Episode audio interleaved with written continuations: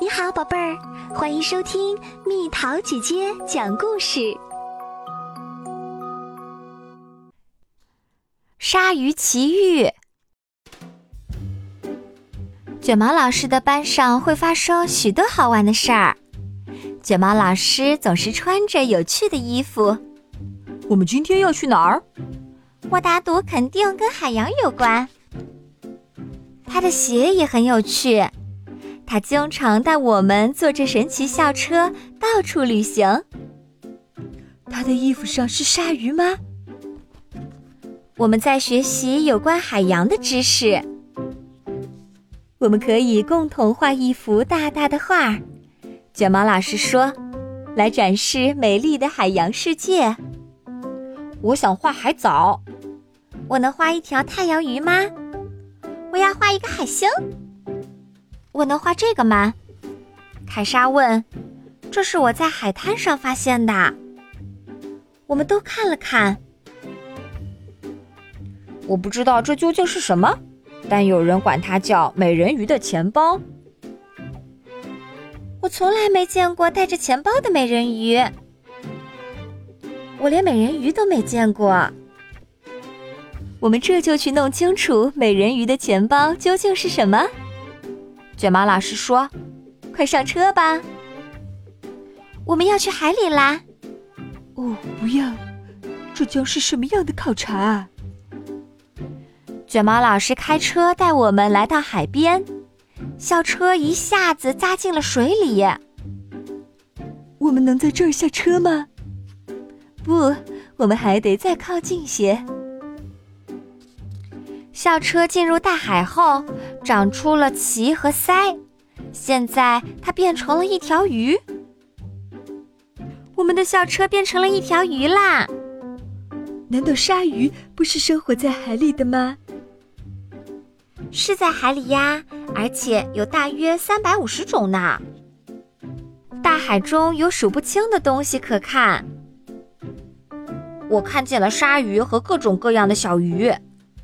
拉尔夫说：“鲨鱼就是鱼。”卷毛老师告诉我们：“大海嘛，当然有海量的东西可以看啊。”卡洛斯，你又来了。为了让我们更好的观察，卷毛老师开动神奇校车，接近了一条鲨鱼。我们乘着神奇校车向大海深处游去。一个庞然大物在我们上面游过，是鲸鲨。别害怕，多罗西说，它不会伤害我们。鲸鲨不是鲸，它是鲨鱼。还会游过来什么鲨鱼？又有一条大鲨鱼游来了。它对我们有威胁吗？阿诺问。只有当它饿的时候。卷毛老师说：“在浩瀚的大海里，我们只是一条小鱼。我只希望我们是小小停车场里的一辆大校车。我们了解了许多大海的奥秘。我们还不知道美人鱼的钱包是什么。我们还有许多别的事儿可考虑啊！一条鲨鱼张着大嘴朝我们游来。”它的嘴巴张得很大，里边有什么？我们看得清清楚楚。看，它有几百个牙齿。卷毛老师说：“一排排的。”那是一条柠檬鲨。哦，它会把我们变成柠檬汁吗？不，拉尔夫，给它起名叫柠檬鲨，是因为它皮肤的颜色像柠檬。我们都目不转睛地看着，那些牙齿又长又尖。如果前边的牙齿掉了，卷毛老师说，里边的牙齿就会长出来填补。保佑鲨鱼的牙仙一定非常忙，还有鲨鱼的牙医。柠檬鲨朝我们游过来了，我想它可能饿了。卷毛老师说。我们必须马上逃走！小车快速地向大海深处潜了下去。柠檬鲨要抓住我们啦！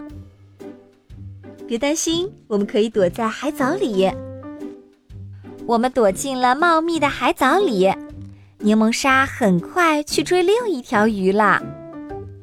海藻里有许多动物，卷毛老师给了我们便携式水下呼吸器，我们带上它游出了校车。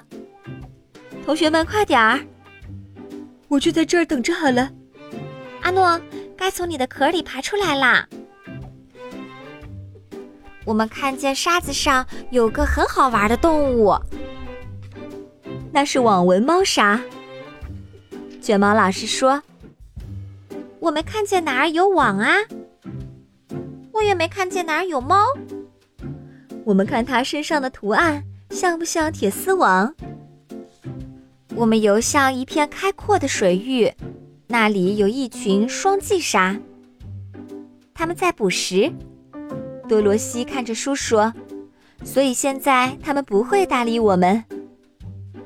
这些鲨鱼聪明吗？你觉得呢？”重新回到海藻里，我们发现了许多美人鱼的钱包。看呀，有小鲨鱼正从里面游出来。我们终于明白了钱包的用途。原来这些钱包是鲨鱼的育儿袋。简直太棒了！我们饶有兴致地看着一条条小鲨鱼游出来。它们的妈妈在哪儿啊？凯莎问。小鲨鱼自己会照顾自己。卷毛老师说：“谁喂它们吃饭呢？”我想它们自己可以解决。正在吃小鱼呢。该回学校了。我们游回了神奇校车。我们回去就完成那幅画。对，快点，快点！神奇校车带我们回到岸上，一切又恢复了原样。很遗憾的通知各位，本次旅行结束了。回到教室，我们继续画画。凯莎画了一条小鲨鱼，阿诺画了鲨鱼的育儿袋。我们简直等不及下一次旅行了。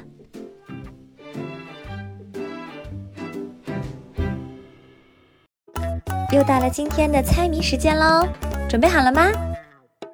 小小好汉脑袋尖，锤子下去往底钻，猜猜到底是什么？